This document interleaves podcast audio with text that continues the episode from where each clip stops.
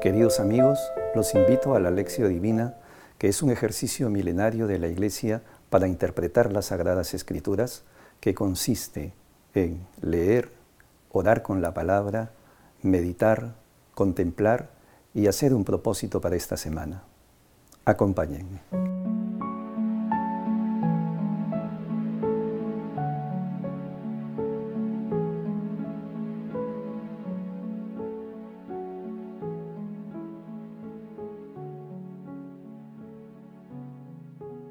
Oración inicial.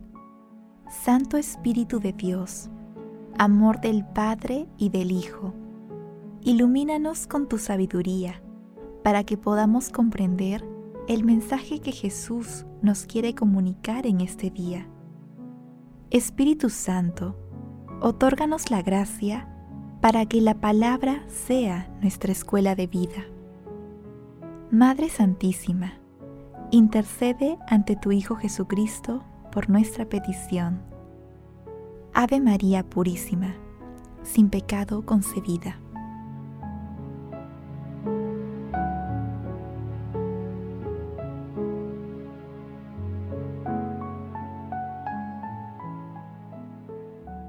Lectura del Santo Evangelio según San Lucas, capítulo 18, versículos del 1 al 8. En aquel tiempo, Jesús, para explicar a sus discípulos cómo tenían que orar, siempre sin desanimarse, les propuso la siguiente parábola. Había un juez en una ciudad que ni temía a Dios ni respetaba a los hombres. Había en la misma ciudad una viuda que no cesaba de suplicarle, Hazme justicia frente a mi enemigo. Por algún tiempo se negó, pero después se dijo, aunque ni temo a Dios ni respeto a los hombres, como esta viuda me está fastidiando, le haré justicia, para que no venga continuamente a molestarme. Y el Señor añadió, Fíjense en lo que dice el juez injusto.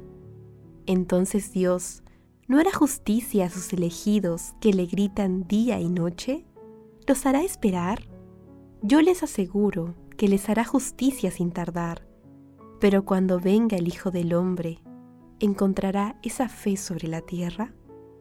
Palabra del Señor.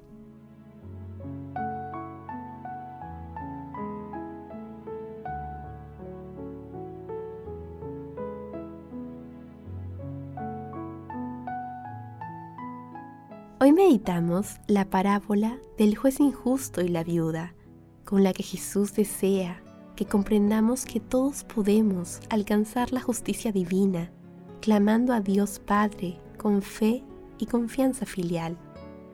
Los temas fundamentales del pasaje evangélico de hoy son la oración, la fe y la justicia, como rostros de la misericordia y el amor de Dios. La viuda representa a todas las personas que viviendo en la pobreza son golpeadas por la injusticia de una sociedad indolente, basada en el utilitarismo. La viuda alcanza justicia gracias a su insistencia y fe. El juez, preocupado por su prestigio, mostró misericordia, aunque no temía a Dios ni respetaba a los hombres. De esta manera, y desde una perspectiva superior, Jesús quiere que todos comprendamos cuánto más podemos esperar de la misericordia y del amor de Dios. Finalmente, Jesús pregunta si la humanidad espera al Hijo del Hombre en medio de todas las corrientes contrarias a su amor, que son promovidas por el Rey de la mentira y de la maldad.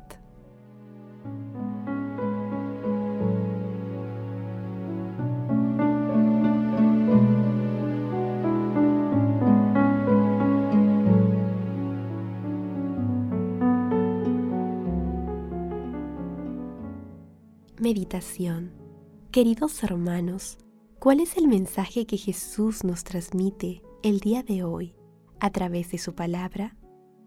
Nuestro Señor Jesucristo nos hace ver que la justicia es uno de los rostros de la misericordia y del amor de Dios, lo cual implica no solo practicar la justicia, sino también defender y alzar nuestra voz ante la injusticia de la que son objeto muchas personas. Asimismo, a través de la parábola y de sus comentarios posteriores, nuestro Señor Jesucristo nos pide perseverancia en la oración, con la fe puesta en el amor de Dios Padre por la humanidad.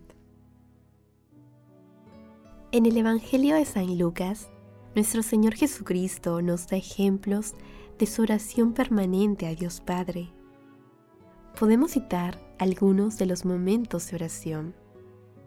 Cuando es bautizado por Juan Bautista, durante los 40 días en el desierto, cuando participaba los sábados de las celebraciones en las sinagogas, antes de elegir a los apóstoles, en la transfiguración, cuando ora por Pedro, en la cena pascual, en el huerto de los olivos, cuando clama al cielo por quienes lo crucifican, a la hora de su muerte, cuando dice a Dios Padre, en tus manos encomiendo mi espíritu, entre otros pasajes. Hermanos, a la luz de la palabra de hoy, respondamos, ¿nuestra oración es perseverante y con fe? ¿Practicamos y defendemos la justicia aún en los momentos más difíciles? Hermanos, que las respuestas a estas preguntas nos ayuden a comprender que es preciso que oremos siempre con fe, sin desanimarnos, así como a practicar la justicia. Jesús nos ama.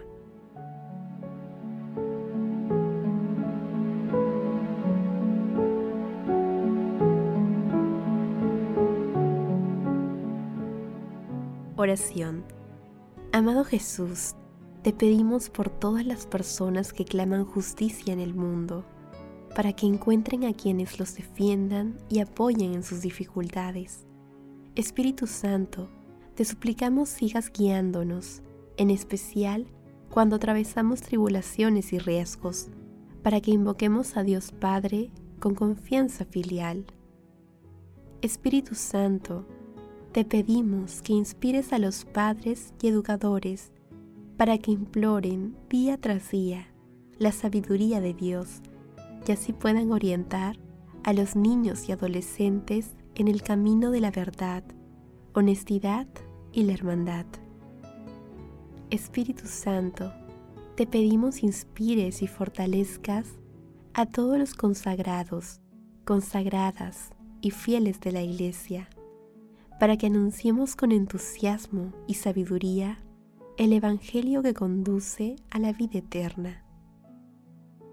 Amado Jesús, dígnate agregar a los difuntos al número de tus escogidos, en especial aquellos que más necesitan de tu infinita misericordia.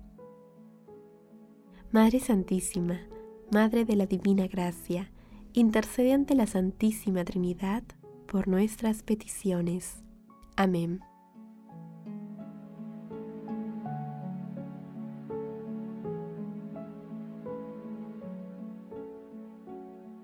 Contemplación y acción. Hermanos, contemplemos a Dios a través de un escrito de Santo Tomás de Aquino. Hay una diferencia que distingue la petición hecha a Dios de la que se hace una persona humana. La petición hecha a un hombre necesita de antemano cierta familiaridad para tener acceso a la persona a quien se le pide algo. En cambio, la oración dirigida a Dios nos convierte por sí misma en familia de Dios. Nuestra alma se eleva hacia Él y lo adora en espíritu y verdad. Esta intimidad, nacida de la oración, conduce al hombre a entregarse lleno de confianza a la práctica de la oración. Por esto nos dice el salmista, Yo te invoco, oh Dios, porque tú me respondes. Acogido en la intimidad de Dios por una primera oración, el salmista ora luego con una confianza crecida. Así, en la oración de Dios, La asiduidad o la insistencia en la petición no es una actitud inoportuna, sino al contrario, es agradable a Dios, porque hay que orar sin cesar, dice el Evangelio, y en otros lugares el Señor nos invita a pedir. Pedid y se os dará, buscad y encontraréis, llamad y se os abrirá. Queridos hermanos, hagamos el compromiso de orar con fe y perseverancia, en todo momento, pidiendo siempre que el Espíritu Santo nos otorgue sus santos dones para poder actuar con justicia en nuestros quehaceres cotidianos. Glorifiquemos a Dios con nuestras vidas.